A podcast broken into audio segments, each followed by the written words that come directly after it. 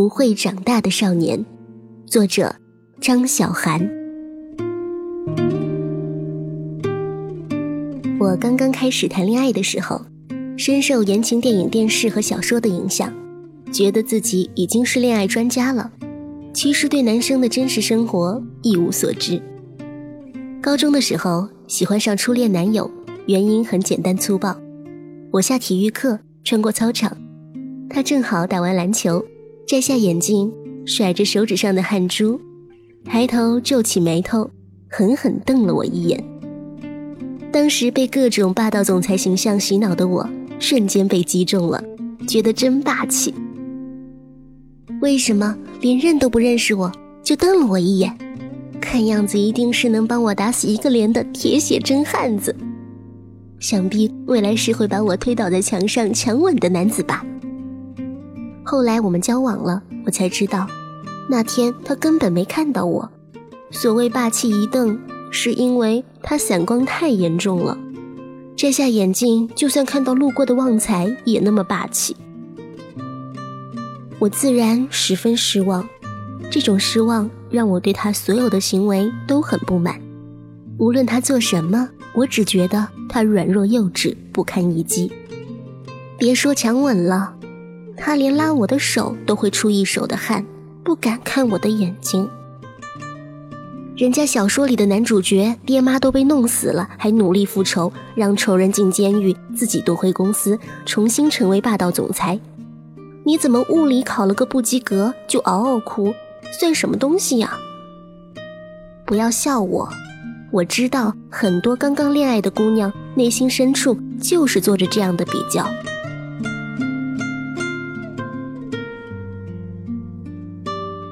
我高中时候就是迟到大王，他每天上学路上会帮我准备一份早餐，在我走到班级的必经之路上递给我。现在想来是很细心的举动，但是当时我很不领情。我想，你怎么就这么点出息啊？就会给女生买早餐，不好好学习，不去做点大事，怎么成为霸道总裁呀？我过生日的时候。他折了一个玻璃瓶的爱心送给我，每个爱心里面都写了小纸条。他营造了很久的悬念，我天天在家幻想他是要送我一个岛呢，还是一个鱼塘呢？最后，他把这个玻璃瓶递到我面前，我说的第一句话就是：“真想把它们扔掉。”拿着这个玻璃瓶一路回家，内心只有失望。他真是幼稚极了，为什么做这么娘和无知的事情？哪怕强吻我一下也好呀。最严重的一件事是有一次全年级自习课做生物考卷，那天大雨，我没带伞，说好放学他帮我把新发的课本搬回家。可是他们班的老师留下所有人在自习课做完考卷交上之后才能回家。他从教室溜出来。挠着脑袋，不好意思地说：“能不能借我考卷抄一下？这样我快点写完了，就能帮你搬书了。”我瞬间变得怒不可遏。我跟他说：“你只是想抄我的答案，并不是想帮我搬书。你连一个考卷都做不好，还想那么多漂亮的理由来骗我考卷。”说完，我就自己抱着一堆书跑出去了。后来我走到一半。他全身湿透，从身后跑过来，把包里的雨伞递给我，什么也没说，搬起我的书就走。我撑着伞，连句谢谢都没说，问的第一句话是：“考卷做完了吗？”他说没有，我提前交了，我不想你淋着雨走回家。他努力的、为难的，想尽一切办法履行着自己的诺言，我却还是不满意。他为什么就是做不完那张考卷？后来我对他越发挑剔，感觉他无法控制自己的生活，总是有那么多难以解决的麻烦事儿，还常常吃醋，因为吃醋做出一些更幼稚的事。哪怕是先开始我喜欢的部分，也在我眼里开始变得不堪。他每天滑滑板上学。刚开始，我和所有的女生一样，觉得这样很帅。到了后来，我反复跟他说：“为什么这样爱出风头，一点也不沉稳，而且很危险？”他说：“不是为了出风头啊，我真的很喜欢滑板啊。”我说：“滑滑板能当饭吃吗？难道你准备滑一辈子吗？”他说：“准备滑一辈子呀，我还要去美国滑呢。”说的时候，他神采奕奕，我一头冷水泼过去。你真的太幼稚了，不懂什么是生活。我们分开吧。现在想想这些事情，反而觉得自己才是一个彻头彻尾幼稚的大白痴。我们十六岁，都是第一次接触异性，学着相处。他尽力做了所有希望让我感到爱的事情，我却期待在他身上找到所有渴望的一切。尽管那些渴望都是虚构的、不真实的，用来欺骗少女的，我心里不停觉得他懦弱没用。在他第一次爱和被爱的过程中，否认他做的所有事情。话说明白了，就是这样。这可能是无数女生做过的事情，甚至你们都想象不到自己是这样残忍的人。喜欢相对成熟的人没有错，可是幼稚这件事也没有错。毕竟每个人都需要时间和空间去成长，并有选择如何成长的权利。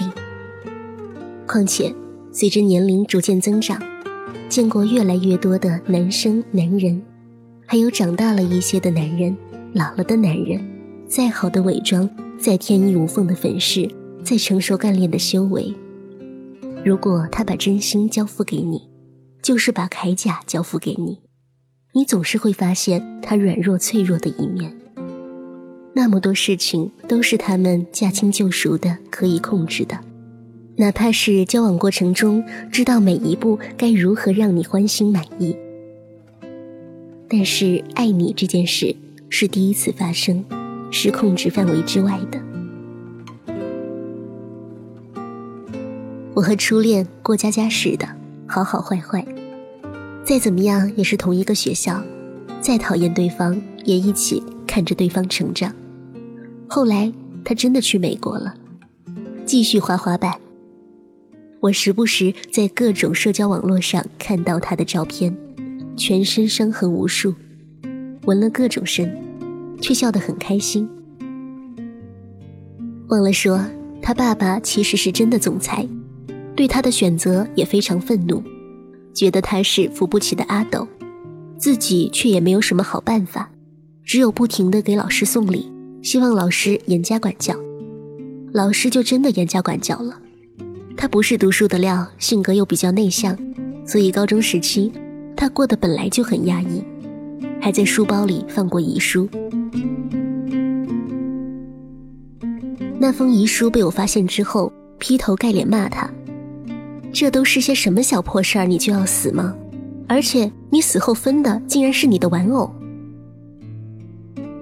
我作为他信任的人，没有给他带来丝毫安慰，只有给他的憋屈火上浇油。好在命运温馨可亲，他上个月刚刚结婚了，妻子比他大几岁，很会照顾人。认识的朋友去参加婚礼，我好奇地问：“他还是老样子吗？”朋友说：“对呀，家里一堆玩偶都是他的，每一个还都起了名字呢。”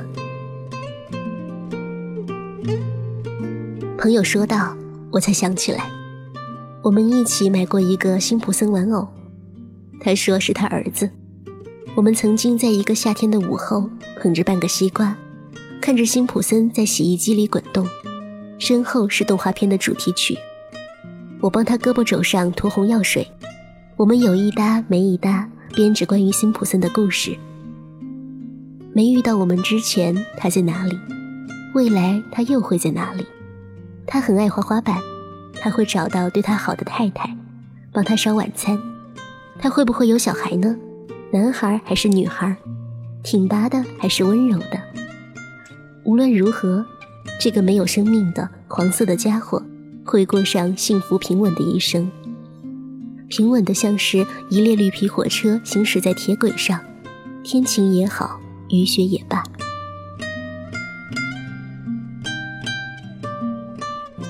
他其实是一个很好的初恋对象，也很感谢他让我的初恋有那么多回忆起来尚觉温馨美好的细节。而在故事中，我反倒是一个非常非常糟糕的恋人。男人的天真是很可贵的，当然，每个早熟的少女像我一样，可以不欣赏他们的天真，但是也没有必要去刻意伤害。毕竟，他们也都是用自己笨拙的方式，很努力的爱过你。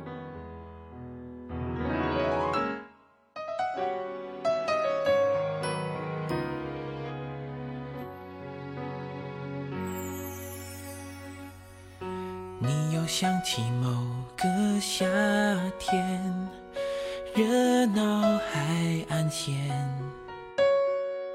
记忆中的那。个少年，骄傲的宣言，伸出双手就能拥抱全世界，相信所有的梦想一定会实现，一切看起来都不会太遥远，转眼之间过了几年。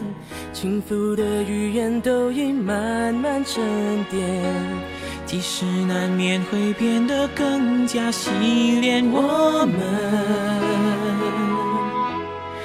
不曾妥协。那是我们都回不去的从前，幸好还可以坚持当时的信念。世界尝试改变当初的那个少年，是我们都回不去的从前。当你站在那个夏天的海岸线，我们还是心里面那个偏执的少年。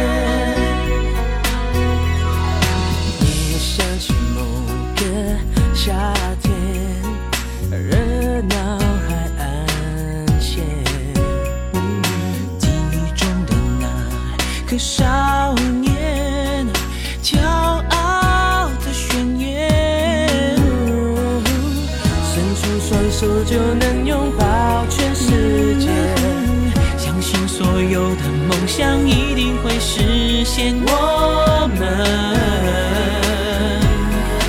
不曾妥协